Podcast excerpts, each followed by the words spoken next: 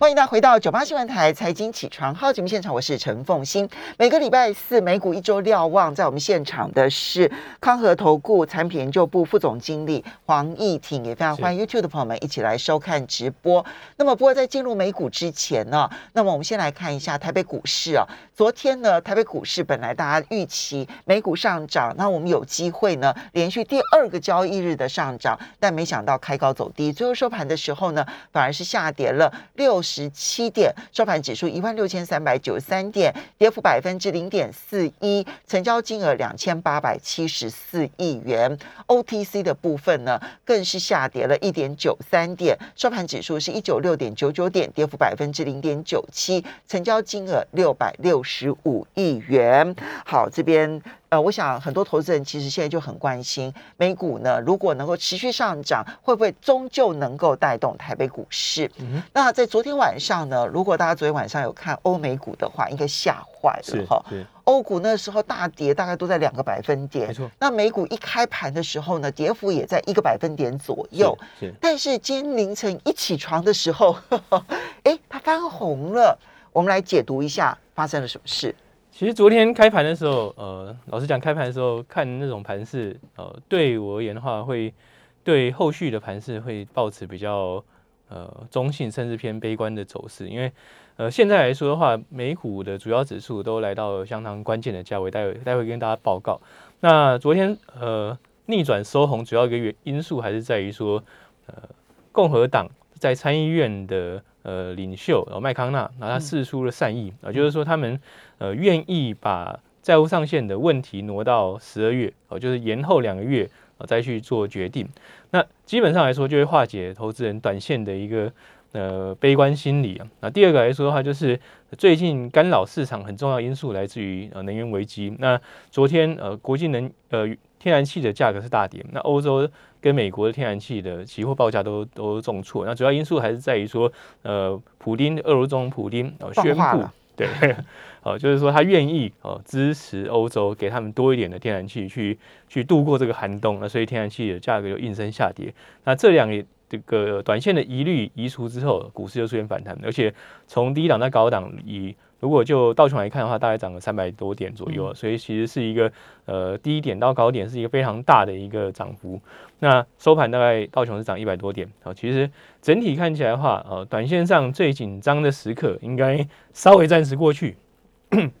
那接下来还有一些呃值得大家去关心的议题，待会会给大家做报告。嗯，那先跟大家讲一下呃，就最近的一个盘势的的看法好了。嗯，好，那手边有个图呢，啊，这个是呃纳斯达克。呃，综合指数的一一张呃线图，那其实，在呃本周稍早，其实跌破了一百日均线，那其实大概就是半年线，对，半年线左右。那从呃今年以来，呃半年线基本上呢，就是一个很重要的一个支撑价位。其实今年二月、五月哦，其实都有触碰到半年线，嗯，那之后就大概是这个价格之后震荡反弹，然后就再度创新高。那现在能不能呃站回半年线？那其实这一次跌破半年线的深度是比前两次二月啊五月来的更深一点啊，所以呃假设昨天没有办法收红的话，那盘势结构就会出现呃比较呃负面的转折。那所幸昨天是有一个麦康纳助攻了，那所以就让麦康纳跟普丁助攻普丁的助攻，对对对，所以就让短线的一个技术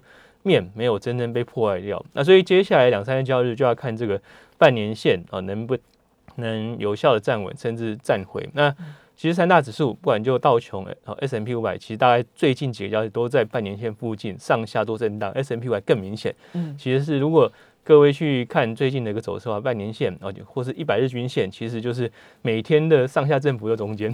非常的巧妙。也就是说，投资人在这边哦这个价位开始进行呃多空交战啊，就是说有些投资人呃赶着想下车，但是也有一些。逢低进场的投资人开始去在这个点位去做一个布局，其实是蛮容易理解的。因为呃，在美股交易来说的话，那大概就是五十日、呃一百日、两百日均线是呃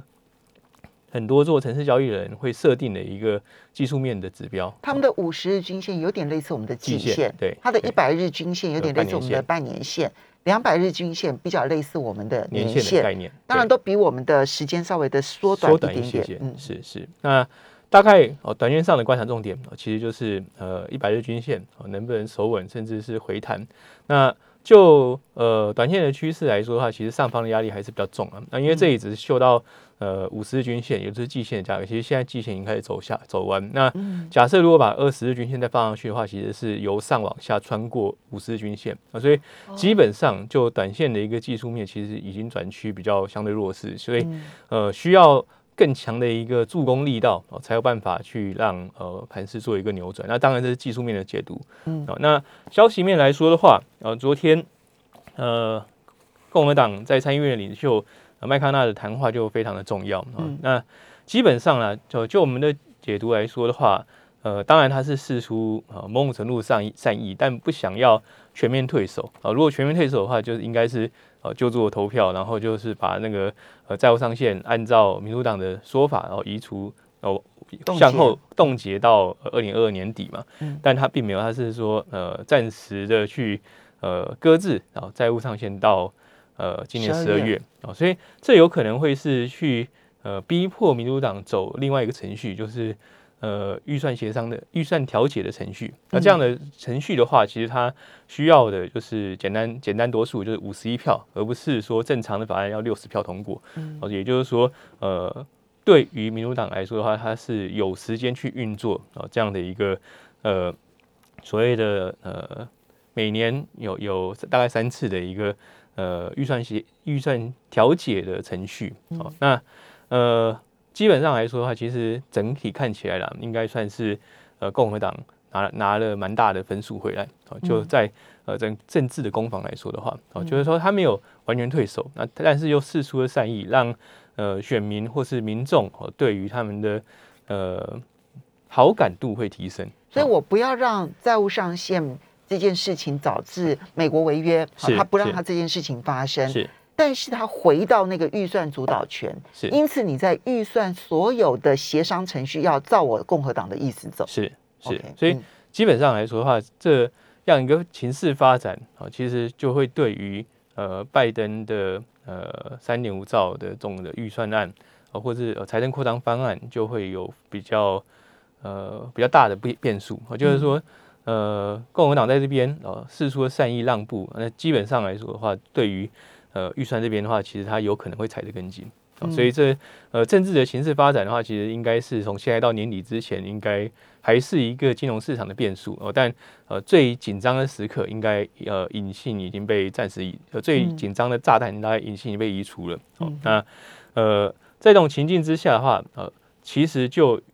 比较积极的投资人或者更短线的呃操作的呃投资人来说的话，老实讲啊，其实应该是可以去。呃，思考是不是在这个时间点可以做呃回头加码啊，或者是说重新建构部位的时机点。嗯，那当然，短线上还有一些观察重点啊。第一个其实要观察的重点呃是呃本周五的就业报告。那昨天的 ADP 其实呃是缴出不错的成绩单。哎，真的，其实那个成绩单是很亮丽的耶。对比预期的，只要增加三十四万人，结果它增加的是五十多万人，五十六万多，五十六万人。对，那前期的就上个月也只有三十七点四万人了，所以不管就叫预期或叫前期来看的话，都是大幅超越啊，所以显示说，其实美国的就业市场呃还是相当理想。那当然就是七八两月啊，受到疫情扩散的因素，呃，暂时有很多人呃没有。去工作，或者是担心受到感染，呃，没有去工作。但我们看到，呃，疫情的发展，就是到九月初之后，其实已经建了，呃，九月中之后，其实建了一个相对高峰。嗯，哦，所以，呃，整个就业的状态，啊，至少在 ADP 显示的就是，呃，美国民众哦愿意去就业了。哦，再加上说，呃，其实短期的失业补助，呃，延长的失业补助金，哦，或者加码失业补助金，也在过去两个月陆续到期嘛，所以他们是有。呃，急迫性要去就业，那这个是好事啊，因为其实美国呃有待被找到人的职缺还相当多哦。那呃企业也有这样的的状态，就是说他们找不到人。那假设说民众愿意回去工作的话，其实对于美国经济的发展哦是正向。那就美国经济的情势来看的话啊，就最近所公布的经济数据，其实也有些好消息出现，那给大家看两个指标啊，一个是 ISM 制造业指数啊，就是呃，如果大家看 YouTube 的话，可以看到呃手上的图上面上面面面的呃橘色这条线呢，其实就是 ISM 制造业指数，那呈现两个月的上反弹。那非制造业指数呢，呃，在呃八月份下跌之后，九月份也出现反弹啊，所以基本上呃美国的制造业跟服务业在过去一个月。哦，随着疫情受到控制之后，都出现了控制，都出现了一个回弹的状态。那价格指数呢？啊，还是维持相对高点啊，但是也脱离最高峰的状态啊，所以通膨压力还是存在啊，但是它已经没有像。呃，过去这几个月这么样的高，稍微放缓一点点，但是还是一个呃偏高的水准啊，这是毋庸置疑的啊。但呃，就呃制造业或是呃非制造业的，就服务业的景气来说的话，其实厂商对于呃未来三到六个月的景气是乐观的。嗯，再加上说，其实就时序来说的话，也是接近的消费旺季啊，逐渐接近消费旺季，所以整体看起来啊，至少。呃，在呃经营数据的呈现来说的话，它的确是过了扩张高峰，但是它还是维持一个扩张的步伐。再加搭配有四美股适度下跌之后，呃，其实现在的估值跟今年稍早比起来的话，呃，是相对合理一些些啦。那估值问题，大家会稍微。呃，待会稍晚会跟大家做报告。那其实估值的问题就牵扯到呃，接下来要下周开始的美国的第三季的财报的公布。那因为美国呃明呃下周来说的话，十三号哦，J P Morgan 哦，金融股要开始揭开序幕哦，十三号 J P Morgan、BlackRock，然后达美航空。嗯。那十四号的话，美国银行，然后 City、Wells Fargo、呃，Morgan Stanley。这个我们在财报的部分，等一下我们下一阶段的时候来跟大家来分析。是是。所以刚刚总结来看的话呢。昨天所拆解掉的这个即时地雷啊，其实对于金融市场来讲影响是非常的大的。那政治上面呢，如果有机会让这个债务上限呢不会出现之后，那接下来是不是就可以稍微的比较乐观一点？我们要稍微休息一下，等一下回来就要看财报季可能会透露出来的讯息。欢迎大家回到九八新闻台财经起床号节目现场，我是陈凤欣。美股一周瞭望，在我们现场的是康和投顾产品研究部副总经理黄义婷，也非常欢迎 YouTube 的朋友们一起来收看直播。好，义婷，刚刚我们解读了，在技术面上面来看的话呢，月线已经下完，它是个隐忧，但是呢，半年线现在呢才是考验，就。一百日一百日线哈，它必须要赶快的站回去。如果站回去的话，那就是技术面上面的一个地雷也拆除了哈。那在消息面的部分呢，债务上限的问题虽然还没有被彻底的解决，但是呢，至少共和党的态度出现了转圜的余地哈，所以看起来呢，债务上限的地雷也会被摘除。那第三个情况呢是。疫情导致的就业市场的短期的回冷，那现在呢出现了回暖，所以可能也度过了德尔塔疫情的最糟糕的时刻。是好，所以基本面啊，技术面当然还有需要加强的地方啊，消息面跟基本面都是好的部分。所以我们接下来就要看影响美股还有哪一些因素。那现在看起来最大的因素就在于下个礼拜开始展开的财报季如何解读。那呃，就财报季来说的话，那我们昨呃，我昨天整理一些呃相关的统计数据。那第二季的财报当然是非常的抢眼了，就是较去年同期是呃 S M P 五百整体是增加了九十个 percent，哦，是相当相当可怕的一个呃年增率啊，当然是跟低基期效应有关。那呃进入第三季以后，当然低基期效应就慢慢的淡化。那呃目前来说的话，市场评估 S M P 五百第三季大概是较去年同期增加。呃，二十七点六个 percent 的一个呃获利成长，其实也是非常抢眼、非常亮眼的一个一个呃就业数据的预估啊，而且相呃获利数字的预估，的获利成长的预估。哦，那相较于呃六月份来说的话，六月底一样的一个一个呃市场的调查哦，就是展望。呃，第三季的一个呃获利成长率的话，那 S M P 五百当时的预估是二十四个 percent，也就是说，在过去这三个多月的时间，呃，其实已经呃上调了三个 percent，呃，也就是说，呃，也逐渐市场也逐渐去把呃好消息或者是对于企业获利的一个正面的展望，其实都已经陆续的去反映在预期当中了。哦，其实所以基本上呃接下来这个财报的公布，其实就有呃必须要去。呃，比较谨慎，或者看的比较细哦。那就产业别来说的话，那表现最好的当然第一个能源了，因为能源去年的二三季的时候是跌到了谷底，油价跌到谷底嘛。那呃，今年的二三季当然就是一路走高的一个一个状态，所以当然对能源类股来说的话，就会有非常高的一个呃获利成长的预估。那当然是跟低基期效应有关。此外的话，就是呃原物料啊，原物料预估第三季的企业获利平均会较去年同期成长九十趴，呃也是非常非常抢眼的。那工业类股也是啊，工业类股大概六十四个 percent 也是非常正面啊。科技大概二十八啊，其实也是呃非常强劲的一个成长。然后呃，communication service 就是通讯服务二十二个 percent，那这些大概就是呃预估年成长率在二十个 percent 以上。啊，相对表现年成长比较差的，其实就是公共事业哦，负零点二。然后呃，核心消费品一点二，那非核心消费品二点二点九。那呃，核心消费跟非核心消费啊，第一个核心消费当然就是比较平稳啊，其实它的呃获利或需求增长并不会太大，那这是呃 make sense。那呃 C D 的部分就是呃 consumer discretionary，就是非核心消费部分的话，这是受到疫情的干扰啊，因为呃在疫情当下的话，其实很多呃必须要出门消费的，或是消算了，对，就算算了啊，所以这也是呃算合乎常理。那相对于呃。六月份的六月底的预估来说的话，其实呃非核心消费的下修就非常大哦。那六月底的时候是预估是十一点四，嗯，那在最近的一一个预估大概已经降到二点九，其实也反映了哦疫情。也就是说，在过去这一季啊，对于啊企业乐观的预期跟负面的预期都已经反映在当前的企业获利的预期当中。那也就是说，接下来啊。即将公布的财报，大家就要特别的关心。第一个就是公布的数据的结果跟预期的落差到底有多大啊？那第二个来看的话，那其实过去这两季，今年第一季、今年第二季啊，企业都不断的提到通膨的的隐忧，或是通膨这个字眼，那就必须要去看啊，第三季啊，企业在看通膨的时候，是不是呃一样看得这么的重视，甚至是说呃他们在转嫁哦。进货成本部分的话，啊，是不是态度有更坚决啊？毕竟你的进货成本越来越高，假设你没有办法充分转嫁的话，那事实上接下来的一个一个获利就会相对承压啊。但这其实也是呃有些的呃国外的分析师开始去质疑接下来呃美国大型企业的一个呃获利增长的呃开始往下修正的一个主要原因，就是他们认为说已经。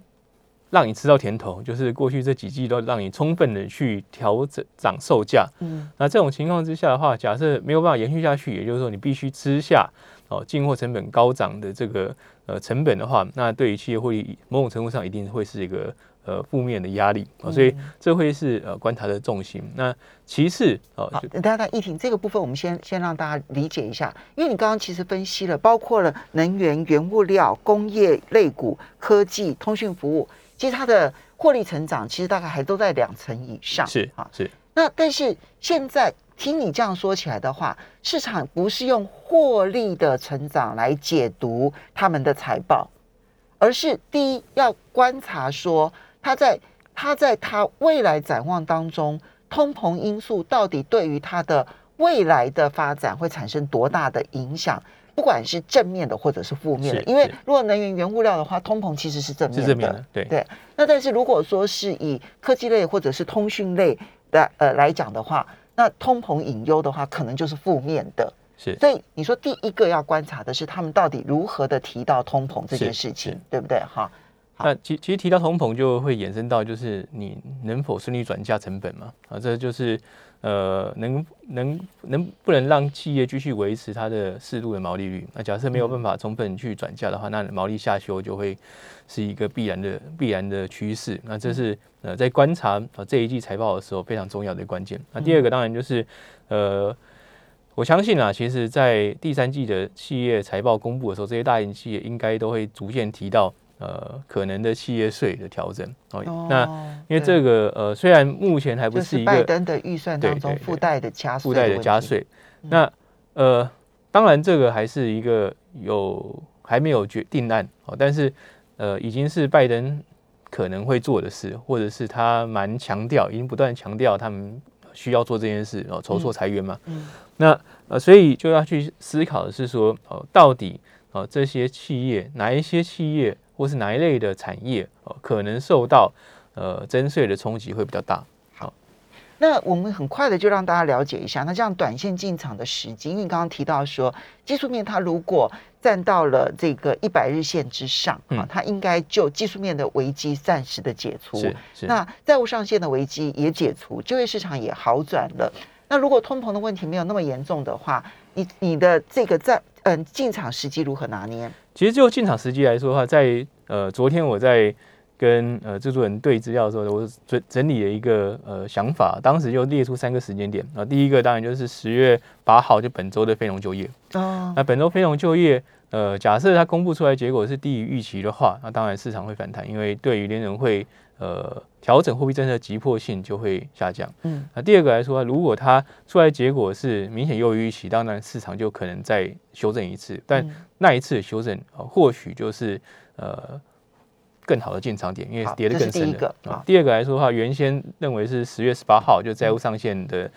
的那个可能违约的时间点嘛，那但时间点已经被延期了，所以嗯。这个已经拿掉。啊，最后一个可进场时间点呃就会是十一月的呃 FOMC 会议，我觉得当时就有可能是把那个锤子锤下去。嗯。那从过去的经验来看的话，就是锤子锤下去，应该就是嗯。大家市场就已经荡了。其实市场担心的是不确定性，不是嗯。到底会发生什么事，嗯。就是已经荡下去，就是这锤子敲下去的话，市场就会去做出一些回应。嗯。那就短线的投资的建议来说的话，目前看起来哦，价值型股票嗯。还是呃比较优先的。对，好，谢谢黄奕。